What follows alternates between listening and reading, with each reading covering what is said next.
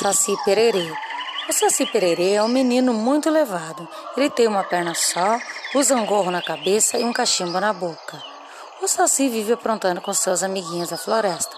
Ele ama andar pelos campos e floresta. Disse o macaco: Onde está a minha banana? Deve ser o Saci que escondeu. Disse Dona Girafa. Quem bagunçou a minha crina? Disse o cavalo. Respondeu o macaco: Deve ser o Saci, ele gosta de travessuras.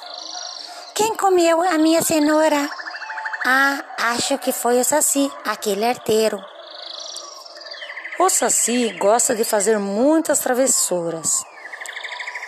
O Saci gosta de, de assustar as pessoas à noite, assoviando.